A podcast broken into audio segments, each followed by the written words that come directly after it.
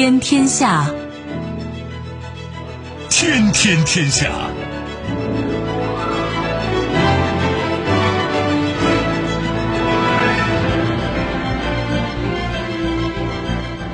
历史穿行者，新闻摆渡人。听众朋友，大家好，您正在关注收听的是《天天天下》节目，我是夏萌，和我一起陪伴各位的还有本节目评论员重阳。世界纷繁复杂，新闻随时发生。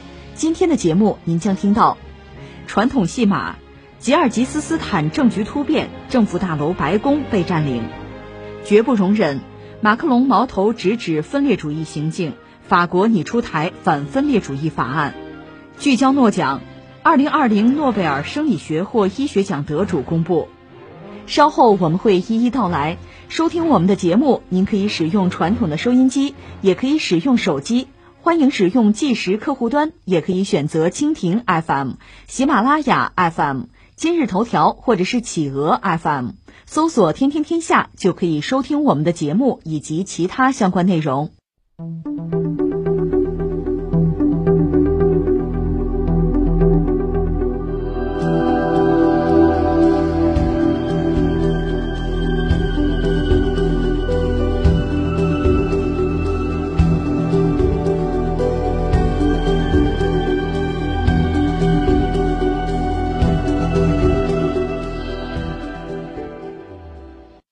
当地时间十月六号凌晨，吉尔吉斯斯坦反对派支持者占领了位于首都比什凯克及总统府和议会办公地点为一体的政府大楼白宫。据媒体报道，五号晚间，吉尔吉斯斯坦警务部门采取强力手段，驱散了由十一个反对派政党支持者组成的抗议人群，局势一度平静。午夜时分，局势再度紧张，抗议者重新集结，并向警察投掷石块和燃烧瓶，焚烧多辆警车。与此同时，已获得足够票数可顺利进入议会的团结党领导人表示同意重新举行选举，并呼吁其他得票率超过百分之七的党派加入这一行列。凌晨三时左右，抗议者冲击政府大楼成功。前总统阿坦巴耶夫的儿子带领支持者占领白宫。随后，抗议者又占领了及国家安全委员会办公大楼，并释放了在押的阿坦巴耶夫和其他前政府官员。及总统热恩别科夫计划于当地时间六号与十六个国内党派领导人会面。媒体尚未报道反对派政党的回应。我们这个国庆假期真是令人感慨，一个是国内吧，这国泰民安，大家玩的非常嗨哈。现在我们还没法说，因为假期没有结束，整个我们就说旅游吧，外出的人数是多少，包括消费是一个什么样的状况还不好，呃，拿出一个最终的结果来，需要等一等。但是我们知道，这个世界确实也是一如既往的混乱吧。这段时间，就我们一直在关注南高加索，或者可以说叫外高加索。就是亚美尼亚和阿塞拜疆之间的这个战争啊，这事儿还没有完，这吉尔吉斯斯坦这儿又乱了，确实让很多就关注国际政治的朋友、关注这个地缘政治的朋友可能会多个心眼儿。诶，这又是原来苏联的加盟共和国呀，这又在俄罗斯周边啊，而且。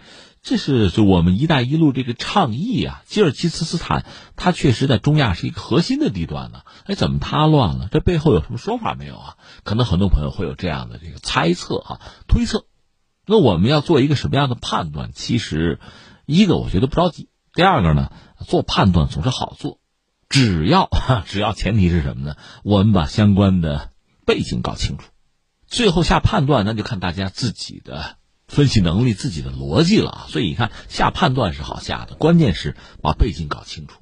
这就说到这个国家吉尔吉斯斯坦吧，这个国家很值得我们关注一下。你看看地图啊，它是我们的邻居，我们在它东边，它在我们西边。除了和我们是邻国以外，它几个邻国，你看哈萨克斯坦、乌兹别克斯坦，还有塔吉克斯坦，就中亚那几个斯坦啊，它其实很小，它人口就五百三十万吧。国土面积有个二十万平方公里吧，二十万平方公里的概念跟我们河北省差不多，比我们大一点儿。至于人口，也就是个地级市，还不一定到得了。这是和我们中国来比啊。但是你看人口少吧，它民族非常之多，得有八十个以上的民族，是不是让你一下子联想到缅甸了啊？你看国家又小，民族又多，民族矛盾又比较复杂。如果说啊，经济状况比较差，内斗又比较严重，啊，包括一些域外的势力在一插手一渗透。为什么域外势力会插手会渗透呢？这有一个关键的因素，就要看你这个国家就是地缘政治的格局里边，你的位置重要不重要？你要不重要，没人对你感兴趣，可能还好，一边自己玩去。如果你地理位置又非常重要，大家都要插手，都要施加影响力，那麻烦了。关键是我们看看吉尔吉斯斯坦，刚才我们说的这一套，你去套一套它，你发现真的麻烦了。这几条它都有，所以你说它乱，恐怕也不让人觉得意外了。我这么扯一句吧，你看，一九九一年苏联解体，他原来好多加盟共和国就纷纷独立吧。吉尔吉斯斯坦也是这个样子，他到现在是五个总统。哎，我得说一句，他现在其实是议会制，不是总统制啊。所以你看这次骚乱呢，大家去占领是什么呢？是占领议会，那个所谓叫白宫啊，是这样的，因为议会制了。但是他五个总统，这五个总统很像谁呢？很像韩国，就总统是个高危职业。他五个总统里有一个算是。这个安然的这个落地哈，剩下的跟韩国总统大同小异。这个国家本身历史也算悠久吧，中亚的一个古国了吧。我们说它地理位置就战略位置是相当之重要的。在历史上，你看它在公元六世纪差不多就已经有了一个叫吉尔吉斯汗国呀，那时候咱们还是唐朝嘛。后来到十六世纪呢，搬家从叶尼塞河的上游，就是搬到如今这个居住地。但是后来到十九世纪呢，它是被沙俄吞并。后来一九一七年十一月份，就是俄国十月革命，他也就跟着有一个苏维埃政权建立。后来一九三六年呢，他是加入苏联，成为苏联的一个加盟共和国了。然后一九九一年苏联解体，他也就跟着宣布独立吧。他的国名是吉尔吉斯共和国。我们说它地理位置确实很重要，在中亚啊，它现在是上合组织的主要成员国之一吧。我们刚才讲“一带一路”，它是积极参与的，它是丝绸之路经济带里边的，还是比较核心的那个位置。那地理位置在这摆着呢。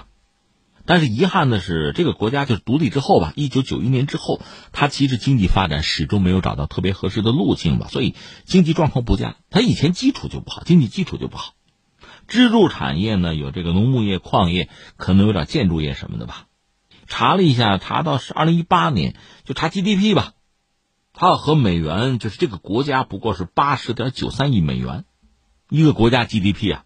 当然你要说五百多万人口这个样子，也就是这样了。呃，另外，当然我没有去过这个国家哈，我看的资料显示说，就是它独立之后吧。一个是就是刚才我们讲经济状况不佳，它主要是有些大企业，可能有两千家以上的大企业吧，就把这个国家的经济就支撑起来。这个国家百分之七十五的 GDP 是靠两千家大企业，那么相应的，我看到一些分析文章讲它的问题主要两个吧，一个是什么呢？它的国家治理、社会治理现代化程度比较低。其实，在苏联时代，它也相对比较边缘嘛，经济也不是很发达。这样出现什么局面呢？它有很多家族性的东西、裙带的东西。政府部门的官员也好，包括这个经济上，大企业嘛，和真正有经济实力的，也是一些家族嘛，那政商通吃了，而且可能北部居多吧，这个地区的差异就比较大。那由此还有一个话题，或者说一个特点，就是腐败了。有一个评价说它是世界上最腐败的二十个国家之一。在这么一个状况下，你说这个国家又有它自身的一些麻烦。刚才我们讲了嘛，人口不是很多，但是民族多。民族矛盾又比较复杂，刚才我们讲这个国家治理啊，社会治理的状况又是如此，那权力的争斗、权力的更迭，应该说比较频繁，而且会比较混乱。我们刚才讲他已经有五任总统了，而且和韩国总统命运差不太多吧？他独立之后第一任总统叫做阿克耶夫，这位本来还有机会在一九九一年做到苏联的副总统，但他没有做，结果成为呃吉尔吉斯斯坦独立之后的首任总统。他主政这个国家十五年，他本身是个光学博士吧？你想那个时候苏联解体，各个加盟共和国独立，几乎所有的政治人物都号称自己是亲西方的呀，什么民主派要改革呀。但是真正把这事做成的，你算一算，几乎没有。所以这个阿耶夫在台上十五年，这个国家没有什么起色。当然，真正做到的是什么呢？这个国家私有化了嘛？他的家族。拿到了国家，我们说最主要是两千家企业吧，就盈利比较多的、比较重要的企业，他们拿到了，主要涉及到就是能源啊、食品啊、啊移动电信啊这几块然后怎么样？然后就是二零零五年所谓的叫郁金香革命，反对派最终把他推下台。反对派里边最主要的人物，一个叫做奥托马耶娃，还有一位名字叫巴基耶夫。这个人名你可以记住，后边还会提到。而且我还得说一句，这个时候啊，这位巴基耶夫是什么呢？是总理。那这个阿卡耶夫就被推翻了吗？这时候他跑了，跑到俄罗斯去了，然后就讲条件，讲条件，说我辞职吧，我辞职，你们也不要再起诉我，就既往不咎了。这个阿卡耶夫后来就在莫斯科大学当老师去了。这就是所谓叫郁金香革命哈。那么反对派那个叫巴基耶夫的上台，让你记住这人名字吗？他成为就是新任的总统。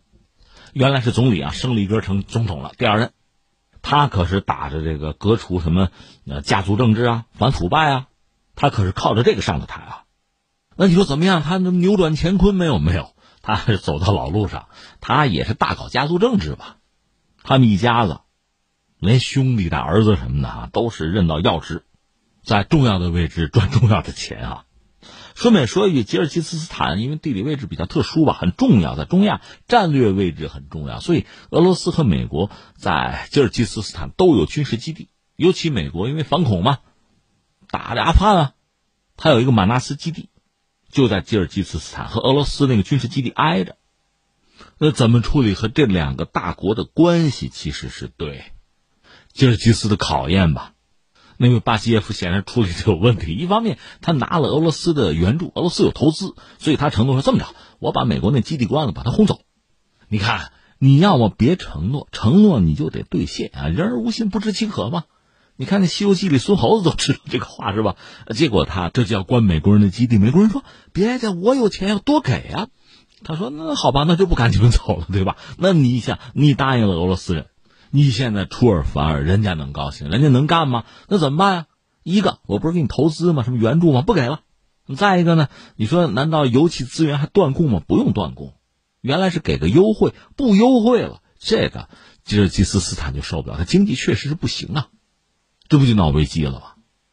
那你想这么一折腾哈，这国内革命再次爆发，又是群众上街，反对这个巴基耶夫的政权。这就说到之前，他上台赶走第一任总统的时候，他那个合伙的同道中人叫奥通巴耶娃哈，那位站出来三天之后宣布说：“完了，巴基耶夫已经逃离国家跑了，反对派接管国家了，临时政府已经成立，这个奥通巴耶娃是全权领导一个新的内阁吧？啊，临时性的了，这就是反对派接管政权，这临时政府成立，军队啊、警察一看，那倒戈吧，支持新政府啊。”而那个巴基耶夫呢，确实跑了，他跑到哪儿去呢？哈萨克斯坦，这就是流亡了呗。而且二零一三年呢，他和他两个儿子被缺席审判，就是说贪腐啊、滥用职权啊，判了个终身监禁啊。这是人家的第二任总统就这样了。然后这第三任总统啊，就是那个奥托巴耶娃，这个人是一九五零年出生的，做过多年的这个老师啊、教授啊，后来是从政。在联合国教科文组织还工作过，这人据说会五门外语。当然，他在联合国工作的时候，那时候苏联还在呢啊。他本人对腐败不满，因此呢，第一任总统那个阿赫耶夫，那个人想用他，他是坚持不受啊。他是联手巴基耶夫把他推翻。那巴基耶夫又腐败，他把曾经的这个合作伙伴吧，也赶出总统府。这样，在二零一零年吧，奥托巴耶娃成为。吉尔吉斯斯坦首位女总统吧，也是第三任总统。你说这位干的怎么样？这么说吧，他就干了一年就急流勇退了，这时候都六十了，人家就不干了，也算是安全着陆吧。但是你想，任职不过一年，他能给这个国家带来多少东西呢？恐怕也有限吧。这算是前三任总统啊，彼此之间有一系列纠缠，最后呢，有一个算善始善终，两位流亡海外。这篇翻过去。这吉尔吉斯斯坦政治的下半场出来俩人，一个叫做阿坦巴耶夫，还有一位叫做热恩别科夫，这两位也有一个师徒关系啊。顺便说一句啊，因为吉尔吉斯斯坦这个国体啊，政体的关系吧，它虽然人不多，但是政治派别非常多，这个可能和他民族多也有关系吧。这样，在他司法部门注册的政党就一百个以上，所以他政坛非常的热闹。刚才我们说这个阿坦巴耶夫呢。他是在二零零七年做到总理，做了俩月总理，被人下毒，后来跑到土耳其，可能治好了，然后很快就又辞职。这是不是也算韬光养晦哈？但是他没有放弃，彻底的退出政坛。后来呢，就是吉尔吉斯斯坦第二次革命的时候，就是那个奥塔马耶娃上台，那个时候他等于说是帮忙了，出谋划策。这样，在二零一零年呢，他又当上了政府总理。然后二零一一年大选呢，他成为总统。这位也算是老谋深算了。你看，任期快结束、快到站的时候，他算计：哎呀，我下台别遭人清算呀。就是这个权力交接啊，权力的传承，我得有设计。所以呢，他交给谁，这算他非常亲密的战友吧？就他的继任者啊，就是热恩别科夫。所以这算是有个师承关系啊，是他的门徒，是他很信任的一个人吧。但是呢，阿坦巴耶夫也没有料到，他下台两年之后。那个热恩别科夫反而把他又抓了，为什么腐败？这个事儿我记得和大家聊过，就当时就是国家嘛，吉尔吉斯斯坦有特种部队，就围了他的这个府邸吧，想抓人，他是要反抗的，而且他又有支持者，那你说最后抓了没有？最后还是抓了，有什么罪名吗？就是吉尔吉斯斯坦的总检察长曾经，就是官方嘛，公开谈到过他的这个罪责啊。有新闻发布会说，这位前总统阿塔巴耶夫被指控犯有什么呢？多了，你看啊，组织大规模骚乱啊，谋杀、谋杀未遂、劫持人质啊，还有这个暴力对抗执法人员等等一系列罪名。这要坐实了，这监狱也就出不来了，就得死在里边。这是他，当然这次这不是又发生了这个骚乱吗？这位又被救出来了，这位前总统啊，这是他最新的状况。然后我们就说这个热恩别科夫，他本身是一个畜牧业专家，好像还是一个什么动物学的一个专家吧。他是以这个学者的专家的这么一个角色身份进入政界，仕途还比较顺。这个人别科夫，他做总统啊，就职仪式的时候就说：“说我做总统最优先工作是什么呢？反腐，还是反腐。”那去年，去年八月份，那个阿坦巴耶夫是被抓了吧？热恩别科夫专门召开国家安全会议，就指责那个前总统啊，自己那个曾经的老师吧，是蔑视宪法，对法律规定的调查措施啊，他居然武装抵抗，这不能接受。那这次的状况是什么呢？那回到我们这条新闻吧。吉尔吉斯斯坦是十月四号，它是议会选举。我们说它不是总统制，它是议会制啊，所以议会选举还是非常让人关注。呃，投票率是百分之五十六点五，其实也不能算低了吧。最终呢，说结果是有四个政党进入议会，其他政党是没有一个基本的门槛吧，百分之七吧没到。但是由此呢，很多反对派就不干了吧，抗议，首都的政府大楼给占了。嗯，市政府控制。刚才我们说有四个党算是进入啊，选举算是过了门槛，剩下的不干嘛？就说这个选举结果需要撤销，那咱重新来，就议会选举投票重新来。而且我们不是说嘛，这个抗议者、示威者这已经冲到政府机关吧？而且刚才我们讲的那个算是第四任总统，前总统阿特瓦耶夫，这是被关押着的嘛？这回放出来，已经放了。那至于现在这个总统叫做热恩别科夫呢，据说好像跑了。但可能还不至于流亡国外吧？目前主流的消息讲还在国内，在南方，而且不放弃自己总统的权利，是这么个状况吧？所以你看，话说到这儿，你大概明白这个国家的现状。所以你看，第一个呢，有人用外因啊、内因啊来做分析，应该说，就内因起决定作用吧。这个国家自身这几个特点，我们已经说的很清楚了啊。所以你看，即使没有外部势力的介入。它也够乱，这是一个。那第二个，假设有外部势力想介入达成自己的某些战略目标，坦率讲，那就比较容易了，去渗透、去搞乱，因为他自己已经很乱了。这个，我想对全世界范围内吧，每个国家搞自己的国家治理、社会治理的现代化，其实都是一个提醒，甚至是警示。那第三，我们要说，这毕竟是邻国呀，而且“一带一路”它是重要的节点，所以我们当然希望它还是保持一个稳定和发展。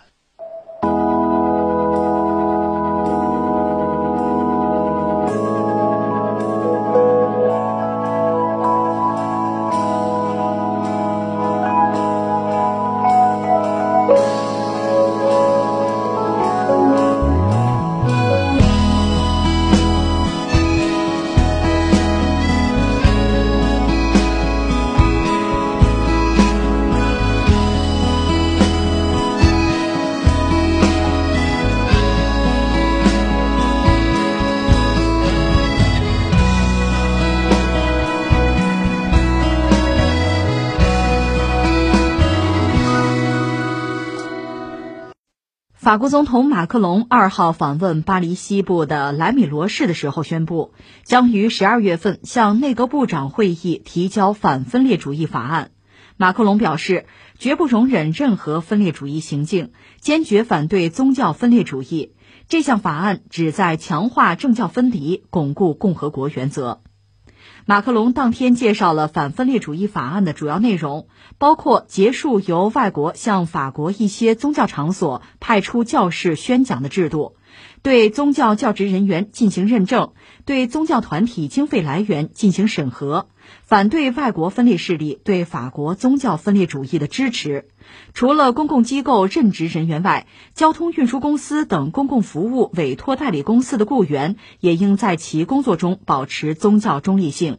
扩大取缔非法团体法令的适用范围，除了种族主义、反犹太主义等原因外，对人的尊严造成伤害、施加心理或身体压迫等情况也将纳入取缔范围。另外，这项法案还将涉及教育方面的新规定。从二零二一学年开始，所有三岁以上孩子必须入学接受教育，对在家上学进行严格限制，主要限于健康原因。取消由外国政府派遣教师在法国用母语教授自己国家语言和文化的课程，或者将相关课程改为国际外语教学，确保其受到法国教育部监管。呃，这是马克龙的一个表态。其实这个表态吧，我印象中九月初的时候就开始有，一直到现在多次。这个首先我们要说，这是人家的内政啊。其次我们要说，坦率讲，他针对的就是伊斯兰教，因为法国这个国家在整个欧洲吧，穆斯林人口是最多的，大概得有五百万。所以现在马克龙，呃，包括以他为代表的很多法国的政界人士吧，对此开始忧心忡忡了，觉得这已经是一个所谓平行世界了。那么治理起来，包括社会秩序，可能会有这样那样的麻烦。如果放眼长远的话，呃，他们会感到更加忧虑，因为西方人，特别是法国一个传统的西方国家吧，呃，应该说西方中心主义啊，我们指的是文明这个层面，包括呃，他们笃信的是基督教啊。可是如今的时代，你再看呢，就很多去法国旅游的朋友回来都说，比如在他们的教堂，你只能看到老年人，年轻人呢离这个很远。另外呢，就生育率很低。这样，法国整个人口结构，包括宗教人口的结构，都在发生潜移默化的变化，而且这个变化是非常剧烈的，所以让他们很多人感到忧心忡忡。在这个背景之下，马克龙开始有这样一番比较严厉的讲话，而且不单是一个表态啊，他们要把它落到实处的，就是通过立法呀，通过各种各样的方式啊，就政府的举措呀。来解决这个问题，绝不能容许出现就是宗教背景的分裂势力。最终对国家造成伤害，而且马克龙特别强调，法国本身是一个世俗主义的国家，这个不能动。他的意思就是说，你来可以，你信什么不管，但是你不能动摇我这个根本，而你还要入乡随俗，到了法国按法国的规矩办事儿。他表达的就是这个意思。呃，那说到这儿，值得感慨的东西就很多了。一个就说法国确实还真的是。很耐人寻味的一个国家，其实，在近现代，法国还很值得我们关注和研究啊。呃，我随口点几个节点，你看看是不是很有意思？比如说，呃，老拿破仑，就是拿破仑波拿巴这位，不是很能打吗？横扫欧洲，最后打沙俄，因为天寒地冻，反正失败了。那最后他是被流放到这个圣赫勒拿岛，死在那儿了啊。但不管怎么说，这人很能打，在法国，在欧洲都是很有名的呀。你说那就是人家天才的战略家吗？呃，这个你不能说不对啊。但是还有一点很重要，呃，前人栽树，后人乘凉。我要讲一个人是谁呢？法王路易十三时候呢，法国的宰相叫黎塞留，他本身也是个红衣大主教吧，就是说天主教枢机啊，他是波旁王朝第一任黎塞留公爵，就法国的宰相。他曾经提出来一些新的概念，算是这个创新啊，开脑洞啊。就比如说这个国家的概念。民主国家的概念，这个你注意和我们历史上传统那个国家不是一码事儿。那我们中国传统的国家多了，对吧？你看看春秋战国的时候，多少国家大大小小的，啊，不是那类的国家。因为不是有说法吗？啊，普天之下莫非王土，率土之滨莫非王臣。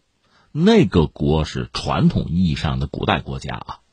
那在西方，在欧洲呢，也曾经有这样的玩法，一个就是所谓神权。当然，就宗教教皇啊，这是有很大权力的。他不是通过军队，他是思想上的控制了。另外还有所谓的王权，这世俗权利了。但是在当年欧洲啊，曾经的欧洲呢，它其实这个国家呀，这个观念啊，你说是传统，说是淡薄也好吧，它跟老百姓其实没有关系。谁当了这个国家的国王，嗯，大家给谁交税就是了。而且那个所谓不同的国家呀，王室之间连个姻啊，那国家版图说变就变了，那无所谓，跟我没什么关系，对吧？而实际上呢，人家这个王室啊、贵族啊，虽然。不同的国家因为彼此之间联姻嘛，所以关系很密切。整个欧洲差不多是这么一个所谓叫大家庭吧。虽然也分好多国家，但实际上你也可以说它不分。但是到了黎塞留的时候，他是对抗哈布斯堡王朝，就法国呀，他确实提了一些新的概念。这时候这个民族国家的概念就有了。那我们法国人、法兰西人，这国家是我们的，他有一个所谓人民主权的意思，就是这个国家不再是国王的了，不是他们家的，是我们大家的。保家卫国嘛，我们保的卫的已经不是波旁王朝的那个王室的国了，而是我们自己的，我们法国人的国。那意味着什么呢？你的向心力啊，你民众的团结啊，你的士气啊，包括你想那个资源的集中和调配啊，那一下子就上了一个台阶。所以你说拿破仑很能打，和这个基础是有关的。另外还有法国大革命，所以实际上是一种新的国家的形式已经出现了。这就所谓现代国家了。那么前现代国家当然就要吃亏了。拿破仑就是痛扁啊，按在什么地上摩擦。很多国家前现代国家吃就吃了这个亏。法国在这方面走的是比较早的，所以他一度就横扫欧洲没有对手。但是其他国家也觉醒啊，像什么西班牙，包括德国，人家也有这种民族的国家的观点了。之后，那法国的战斗力就下降了，不是他下降，是别人强了，所以他就很难再那么打胜仗了。那后来到拿破仑的侄子上位，拿破仑三世，他那个帝国的时候也很有意思，他就思考着，法国要成为一个全球级的大帝国嘛，他是想拿天主教作为一个核心，因为他媳妇儿是西班牙人，笃信天主教嘛，所以他想搞一个天主教大帝国，当然法国是核心啊，连着欧洲，在法国在其他地方的一些殖民地搞一个大帝国。我和大家也聊过，到二战结束，因为法国不是被纳粹打败了吗？他等于复国，戴高乐呢要重振法国的雄风，法国还要成为全球很重要的一个大国。这个时候一看形势已经变了，因为全球有两大阵营，美国那儿有一个，主要是美英为核心，苏联那边是一个，那我法国怎么办？有人给他提出来说：“你要不还是搞天主教了吧？拿天主教做核心，法国也好，在非洲啊，在南美啊。”另外，欧洲你看，意大利、西班牙得算吧，画个圈子，哎，我们也搞一个联盟，有个朋友圈。虽然我们这个比不上苏联，比不上美国那个圈子，但是谁把我拉过来，谁就赢啊！我待价而沽啊，奇货可居啊！这是法国当时也有人提出这个战略，当然最终啊没有实施了。最终法国的选择和德国握手言和，就是欧洲统一啊。他们一开始搞的是欧共体，到后来就是欧盟了，这是法国的选择。但是你看，在选项上，法国人考虑，就是他这个国家呀，超越国家的联盟的观念，拿什么做核心呢？他一直在有这方面的确实与众不同的想法。那么，而到如今呢，按照马克龙的描述，法国的态度确实又在发生着潜移默化的变化。如今，按照马克龙的说法，你看他呃捍卫的核心的价值观也好，利益啊是什么？他坚决要打击、要排除的是什么？现在看的是一清二楚。如果说以前呢，很多。真实的东西还是掩盖在很多言语啊和让人眼花缭乱的行为之中。如今我们看的真是很清楚了，所谓水落石出啊。那我特别想说的是，法国也好，以法国代表的很多欧洲国家、西方国家也好吧，往往是什么呢？站在道义的制高点上，我这是对的，你们是错的；我这是先进的，你们是落后的，跟我学啊！我是旗帜，我是灯塔。包括全球范围内，你看很多国家，如果国内有一些问题。他拿他那把尺子去量去指责，有些国家、有些地方、有些人，比如我这个分离主义的倾向，按照西方人一直以来玩法或者渲染的这个说法，公投啊，对吧？你不能使用强力啊，啊，不能侵犯人权嘛，这是留给世人的一个印象。但实际上，你看实际操作的时候，那其实是另一套，这是非常可笑的，其实就是个双重标准。你比如说哈，我们就说西班牙，你说加泰独立，可不可以？西班牙当然是不干了。你看看欧盟支持谁呀？你再比如说英国，人家苏格兰要独立，英国当然不愿意，中央政府是不愿意的，联合王国这个政府是不愿意的。那你欧盟支持吗？那翻回来说到法国现在这个状况，按说即使出现一个平行的世界哈，并行的世界，是自然而然的呀，人家有人这样选择呀，你支持吗？你尊重吗？不行，到这个时候，严厉的要打击，要小心分离主义，绝不姑息。之前我也曾经讲过，一九九九年当时北约轰炸南联盟的时候，美国人提出了一个口号人权高于主权啊，这家口号光芒万丈啊，人权摆在最前面的，人权第一，主权是是不是排第二都不好说，反正人权高于主权。但是你现在看特朗普怎么说，美国第一，美国优先，他又把国家利益排到前面去了，还是美国的利益放到世界的、放到人类的利益之前去了，怎么解释？我们只能用这句中国话，叫什么叫“此一时彼一时”啊？所以看问题还是要看根本，看核心。中国人讲话叫“听其言，观其行”。一个人言和行到底哪一个更重要？我们要看，恐怕还是要看他的行为吧。就说你不能轻易的被他的言语就忽悠了吧？呃，马克龙现在最新的这个表述哈，最近这一个月反复在表述，有助于我们看清楚、看透更多的东西。这是一个哈。另外一个还要感慨是什么呢？之前的时代，全球化的时代，全球化高歌猛进吧，所以你看，就说经济，就说这个供应链、产业链是在全球布局，分工是在全球进行，就人员彼此之间的往来是相当之密集吧，因为全球范围内嘛。但是现在全球化被按了一个暂停键，或者说全球化在全世界范围内退潮，这个时候很多真实的、曾经被我们忽略的东西，就可以看得比较清楚了。就像这个水底下的礁石一样，退潮之后你就看到了，呲牙咧嘴的啊，真实的状况原来如此。那这个过程其实也是我们认知越来越成熟的过程吧。但与此同时呢，正是因为全球化被按了暂停键，或者说遇到了阻碍吧，很多和全球化的这个观念相悖的东西真的就出现了。你比如说美国人搞那个所谓五眼联盟，说到底是他最核心的朋友圈嘛，安格鲁萨克逊民族，这是按人种来分。那么马克龙这次这个讲话，他是提防其他的宗教，而这两天我们关注这个纳卡之战，就阿塞拜疆和亚美尼亚之战。你比如土耳其，表态非常的明确和积极。之前好久很多人就观察说，他想在这个呃伊斯兰文明这个圈子里做一个领袖，就土耳其啊。所以你看，这个世界哈，在全球化遇阻之后，再重新洗牌、重新的重组吧。朋友圈是打乱了、打散了，重新来。那作为核心的东西，我们看到的，比如说宗教的呀、种族的这些东西，这些反全球化，在全球化的时候，已经销声匿迹的一些概念，又被人们提出来。这个确实也非常值得我们小心和警惕，因为它带来的更多的是什么呢？不是其乐融融，不是四海之内皆兄弟，而是非我族类，其心必异了。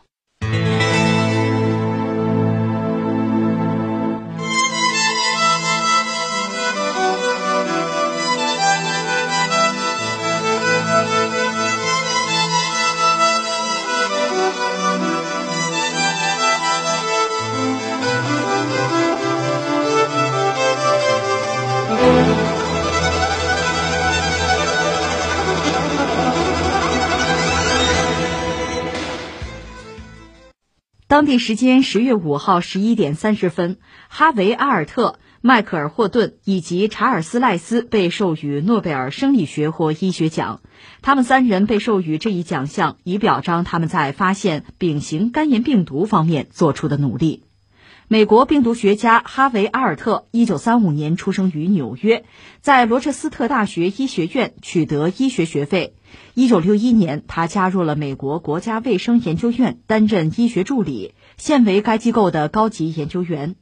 英国生物化学家迈克尔·霍顿出生于二十世纪五十年代，一九七七年在伦敦大学国王学院取得博士学位，并且在一九八二年加入了国际制药企业西隆公司。二零一零年，他迁往加拿大阿尔伯塔大学，现担任该校李嘉诚病毒研究所教授。美国病毒学家查尔斯·赖斯，一九五二年出生于萨克拉门托，一九八一年在加州理工学院取得博士学位。自二零零一年以来，他一直在纽约洛克菲勒大学担任教授，并且在2001年至2018年期间担任过该大学丙型肝炎研究中心执行主任。根据诺贝尔基金会九月的公告，今年诺奖每个奖项的奖金将达到一千万瑞典克朗，约合人民币七百六十万元，较往年有明显增加。由于疫情的影响，十二月份将不再举行传统的诺贝尔奖颁奖典礼，颁奖仪式都改为线上举行。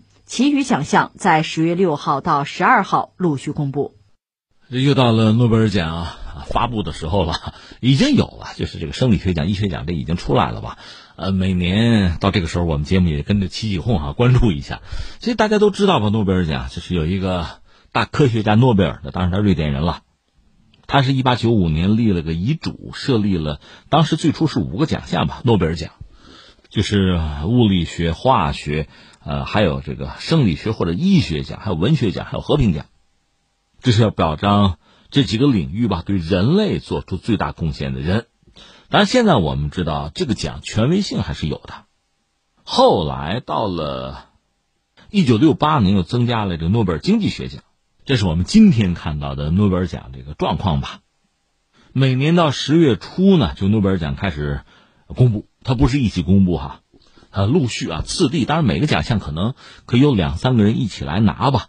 一直到十二月十号，就诺贝尔去世啊逝世那个纪念日，瑞典斯德哥尔摩和挪威奥斯陆是分别有这个诺贝尔奖的颁发仪式。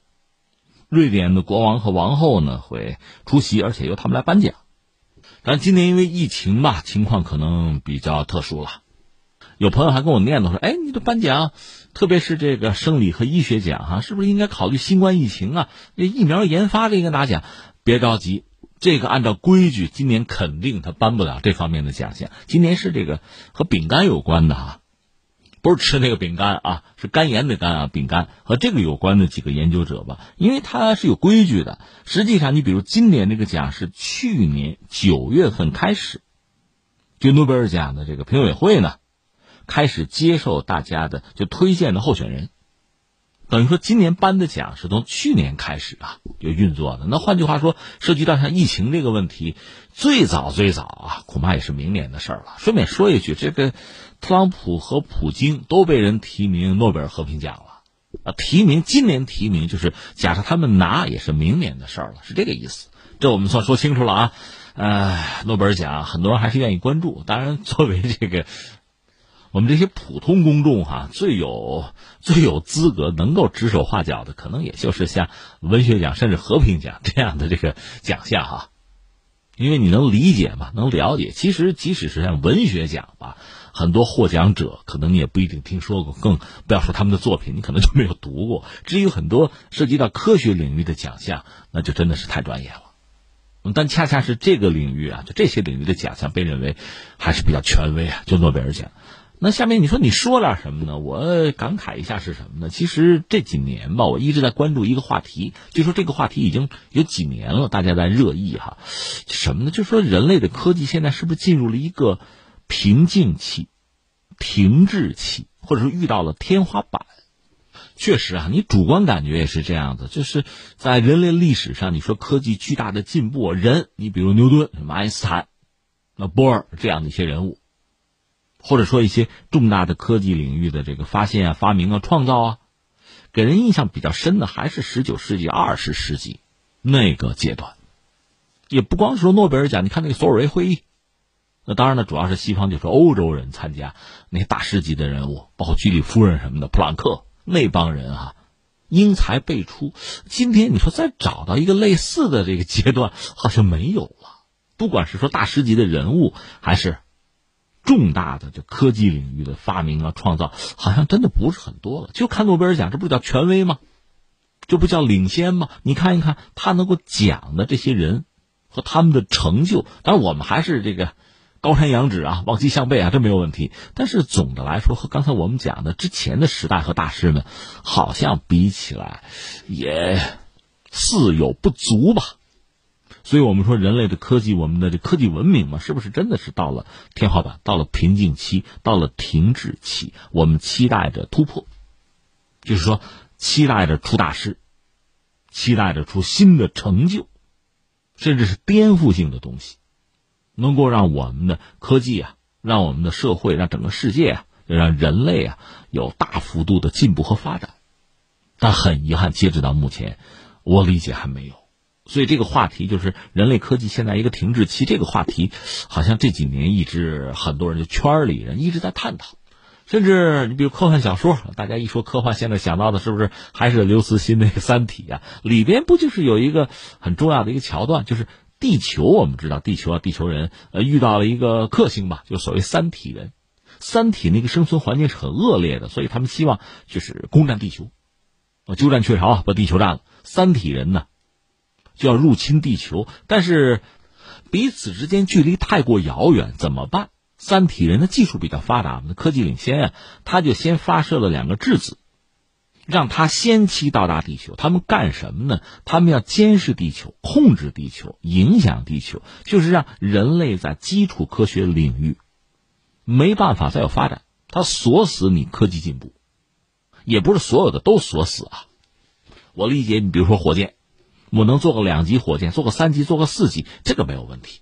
这只是一个简单的加法，但是那种基础科学的颠覆式的，就类似爱因斯坦之于牛顿式的那种跨越式的发展，那种创造或者那种认识对世界的认识，他不让你再有了，他锁死你。这样的地球的就科技的发展，实际上你看到的是发展，你看到的是人类的生活更舒适、更便捷，但实际上啊，已经不是跨越式的了，是停止，是有天花板的。这样呢？在几百年之后，三体的舰队到达地球的时候，因为地球人已经没办法再进步了吗？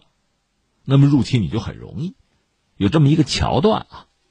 当然，三体人没有，可是我们现在天花板是真遇到了，是这么个状况。那你说为什么呢？我理解恐怕几个原因。一个原因是什么呢？必须要承认，人类发展到现在，就是这个苹果树上啊比较低的、很容易够得到的苹果，你已经吃了。还有的你踮着脚或者跳起来能够到的，你也已经够了。再有就是你够不着了。是我们人类已经取得了很大的成果成就啊！你像牛顿啊，包括爱因斯坦，他们的成果和成就，那是相当伟大，那不用说啊。但是即使没有他们，即使比他们要晚，终归会有人做到他们那个水平。对这个，我个人还是有信心。但关键是在超越他们。甚至颠覆式的、革命式的超越他们，我们到现在没有看到太多的兆头，没有看到更多的希望。所以，这是我的一个理解，就是说，能够到的苹果已经够到了。第二个，我觉得是什么呢？就是以人类目前的，不管是这个智慧啊，还是这个研究的方法呀，其实现在主要讲的西方科学这套东西啊，包括基础理论这些东西，它发展到现在吧，其实门类已经很精细了。以至于一个研究者，你人到现在寿命没有根本性的改变，不就几十年的活头吗？你在牛顿那个时代，哪怕爱因斯坦那个时代，他们其实年纪轻轻就可以完成自己一生最重要的创造，是可以做到的。在今天不行啊，你可能念到博士后，你都没有办法穷尽你这个领域前人已经取得的成果。就说你看一遍了解清楚，你还做不到呢。你不要论站在他们肩膀上去发明去创造了，那还有第三个原因哈，我觉得是什么呢？是折腾，尤其是发达国家。就我们点名吧，美国是最典型的例子。我们节目最近也在关注他打压中国的高科技企业。你说人家有人家的道理，对，人家怕你追上，人家要保持自己的霸主地位。但是你想过没有？你这种做法实际上也影响和限制你自身的发展。你就如同一个初中二年级的这班里边考的最好的孩子，你咬着牙给别人捣乱，不让别人追上你，那也不过你是初三一个考的比较好的孩子，你也不是一个大三的孩子呀。所以说到底还是要发展，还是得竞争，还要合作。如果能够把全地球的资源，包括人的智慧集中在一起去突破，人类尚有机会，尚有希望。如果现在啊。还没怎么样，你就开始自我设限了，就开始禁止别人发展和超越自己了。那你想从宏观一点这个视角看，大家就止步不前嘛，这就驴拉磨嘛。大量的资源不是用来去突飞猛进、去狂飙突进，而是用来互相设限、相互提防，或者说重复建设。那你说人类怎么可能有希望呢？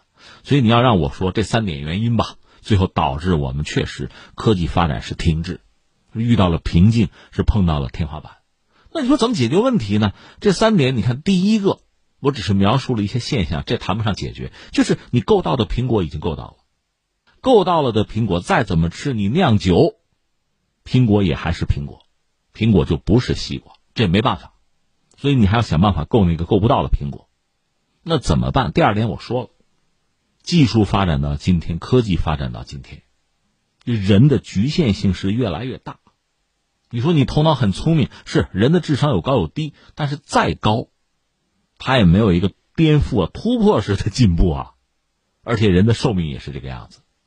刚才我们不是讲吗？人需要花相当长的时间，你才能了解前人在这方面的成果。就是说你现在很难找到，也很难爬上前人的肩膀。那么想做到这一点，我觉得只有两个办法。一个办法是什么呢？就是改变之前你一直以来去搞科研、搞基础的这个办法，就方法你要变。再一个就是想办法开外挂呀，找帮手啊，谁呀？现在我们能想到的就是人工智能了，因为人工智能确实它，你说深度学习也好，或者其他的什么方法也好吧，它在很多领域比人脑确实。更具能力，你比如计算能力啊、记忆力啊，这不刚才我们说吗？你人可能大半辈子，你也无外乎是看一看你这个领域前人的成果，但是人工智能很容易能看到啊，非常短的时间，它就可以解决这个问题啊。如果它能够帮助我们啊，加持我们，可能会好一点。但是这里面有一个问题，就是越先进的技术越是双刃剑，这个我们都知道。一方面，我们如果这样做，很可能。人工智能可以帮助我们在浩如烟海的各种各样的方向里面寻找到真正可以突破的可能性，这是好的一面。但另一方面呢，就是你对它会特别依赖。那如果他判断错了，他走错了路，那你也就完了。有这个问题哈，啊，需要做取舍。但是说到底，我估计人对于技术、对人工智能的依赖，这个只能是越来越加强，而不可能减弱。你不会放弃它的。那最后第三个呢？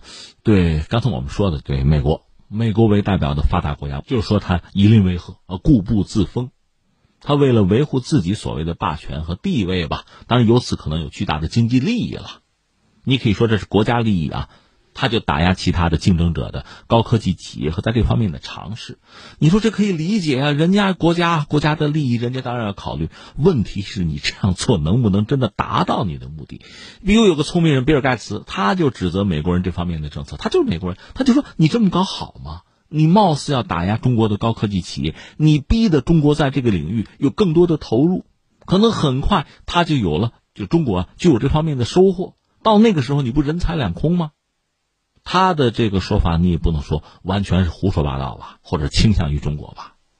所以我想说的是，如果真的要回到正轨啊，从人类这个层面，从自己的国家长远发展的层面，恐怕还是要鼓励竞争。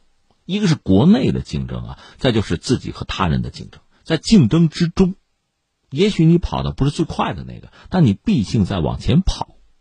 总比把大多数的这个时间和精力都用在遏制别人，比这么做要聪明吧？我曾经在节目里聊过一个典型的例子，就是莱特兄弟，就是美国人的例子。一九零三年，人家发明了飞机，这个当然非常让人钦佩了，这非常伟大的一个事情。但是接下来，莱特兄弟要做什么？他们知道这东西很有用啊，赚大钱啊。其实说到底，他们也不是说天上掉馅饼，忽然就发明了飞机。他们也学习了很多前人的经验和教训，比如德国那个，呃，飞行家叫做李林塔尔，就长期大学者，长期是用滑翔机来体验飞行，最后摔死了。他写了很多科学的著述，莱特兄弟是学了的，那也是在前人肩膀上啊。那莱特兄弟搞出飞机之后，就摁到自己手里，不给别人看。就包括美国什么军方、美国官方先交钱，对吧？万一你看一眼怀孕了呢？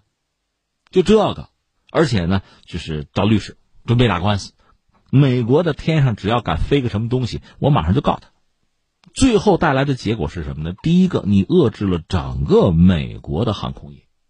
当然，竞争者是有的，比如著名的那个柯蒂斯，他也搞飞机，他没搞出一个东西来，莱特兄弟就告他，就说他侵权。那怎么办呢？有一个美国的钢铁大王叫卡耐基，那个人倒是挺这个柯蒂斯，就给他出主意说：“你就不断的改进，说不他告你告你你就改，改了之后他再告你让他告去，对吧？你就不断的改。但即使如此，整个美国的这个航空业吧，其实就落后了。谁占便宜了？欧洲。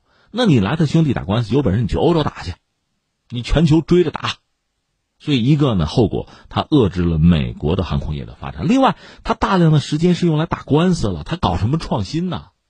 那飞机锁到仓库里就完了。所以，最后实际上，呃，到一战的时候，你看得很清楚，欧洲人的飞机、欧洲人的航空比美国人做的好得多，这就尴尬了。而且，莱特兄弟到后来也没有再搞出像样的飞机来，后来转战就是搞航空发动机啊。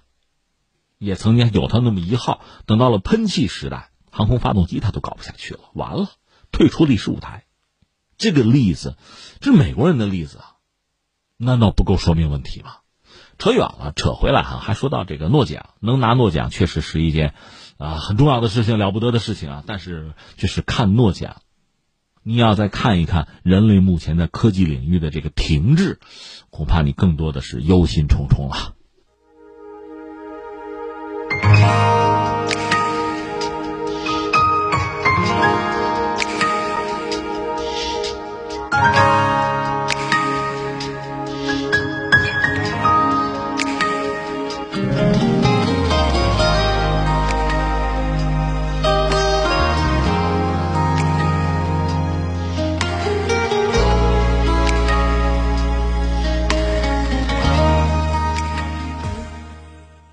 好，听众朋友，以上是今天节目的全部内容。最后还是要提醒您，收听我们的节目，您可以使用传统的收音机或者是手机，通过计时客户端、蜻蜓 FM、喜马拉雅 FM、今日头条或者是企鹅 FM 搜索“天天天下”，就可以找到我们的节目。我们明天再会。